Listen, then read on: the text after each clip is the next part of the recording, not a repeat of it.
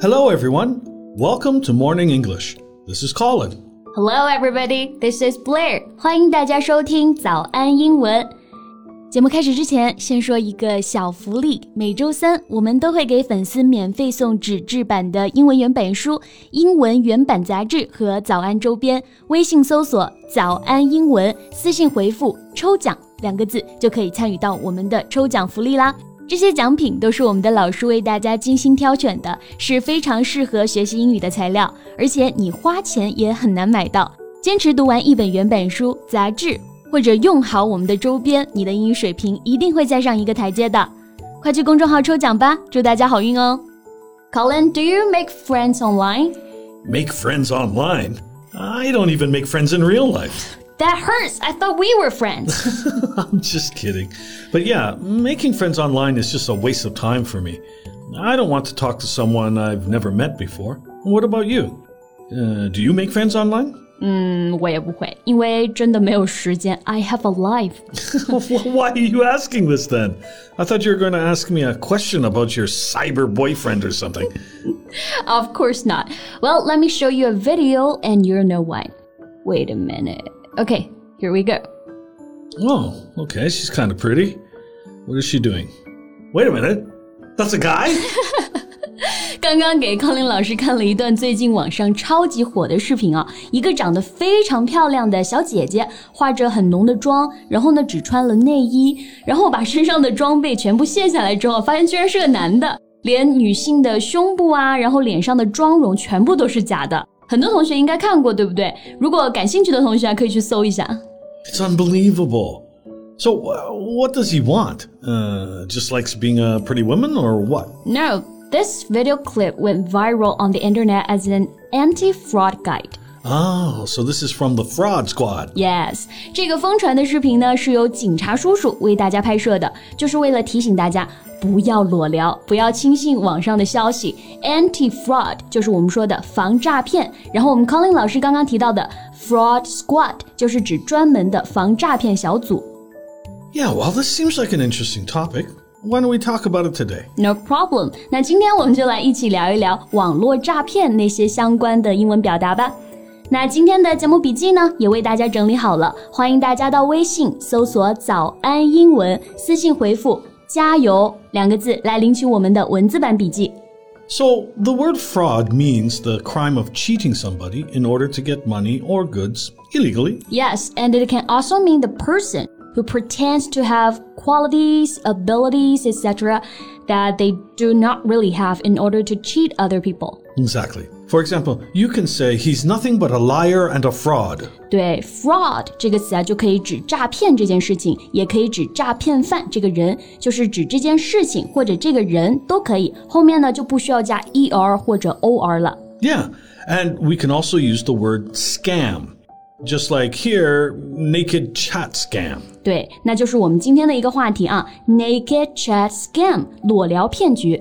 So, scammers approach victims online via social networking platforms, dating apps, or instant messaging software under the guise of making friends. Yes, because they're guys, right? So they know exactly what these victims want. Exactly.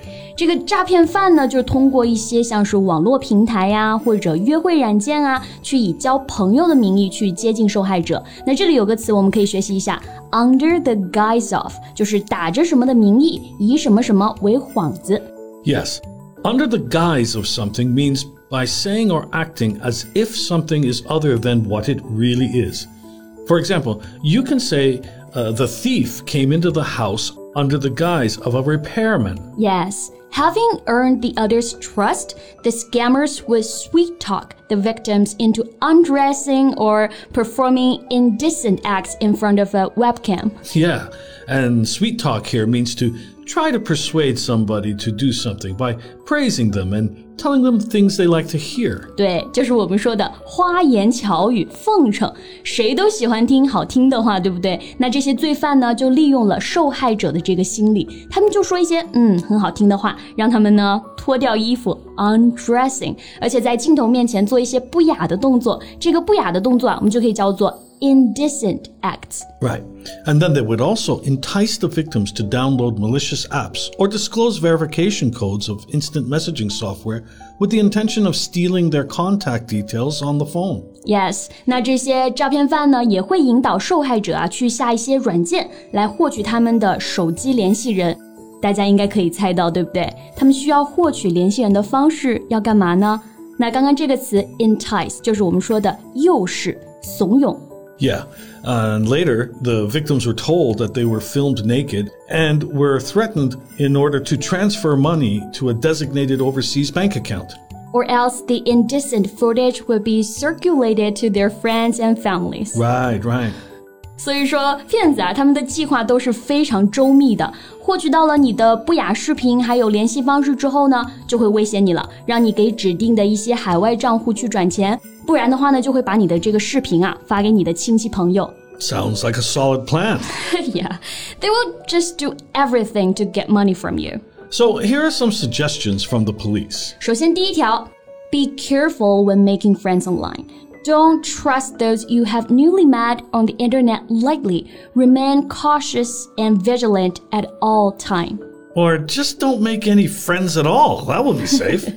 那也不可能啊，怎么可以就不交朋友呢？不过警察叔叔的建议还是很有用的，绝对不要轻信网上的任何人，要时刻的保持警惕，remain cautious and vigilant. yes, and don't engage in naked chats with anyone especially in the online virtual world.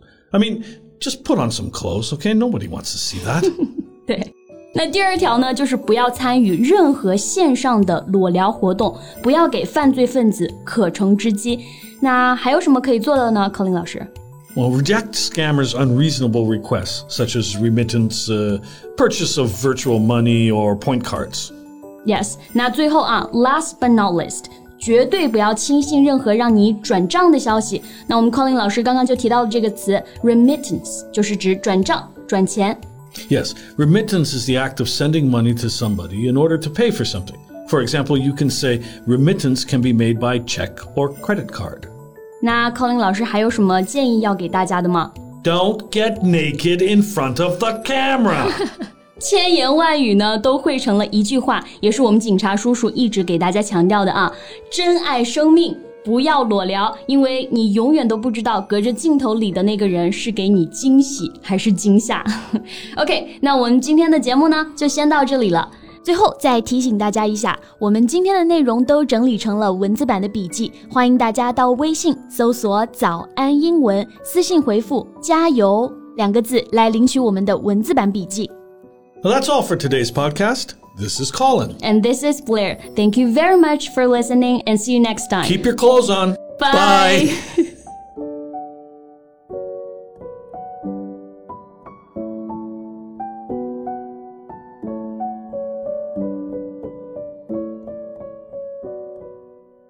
This podcast is from Morning English.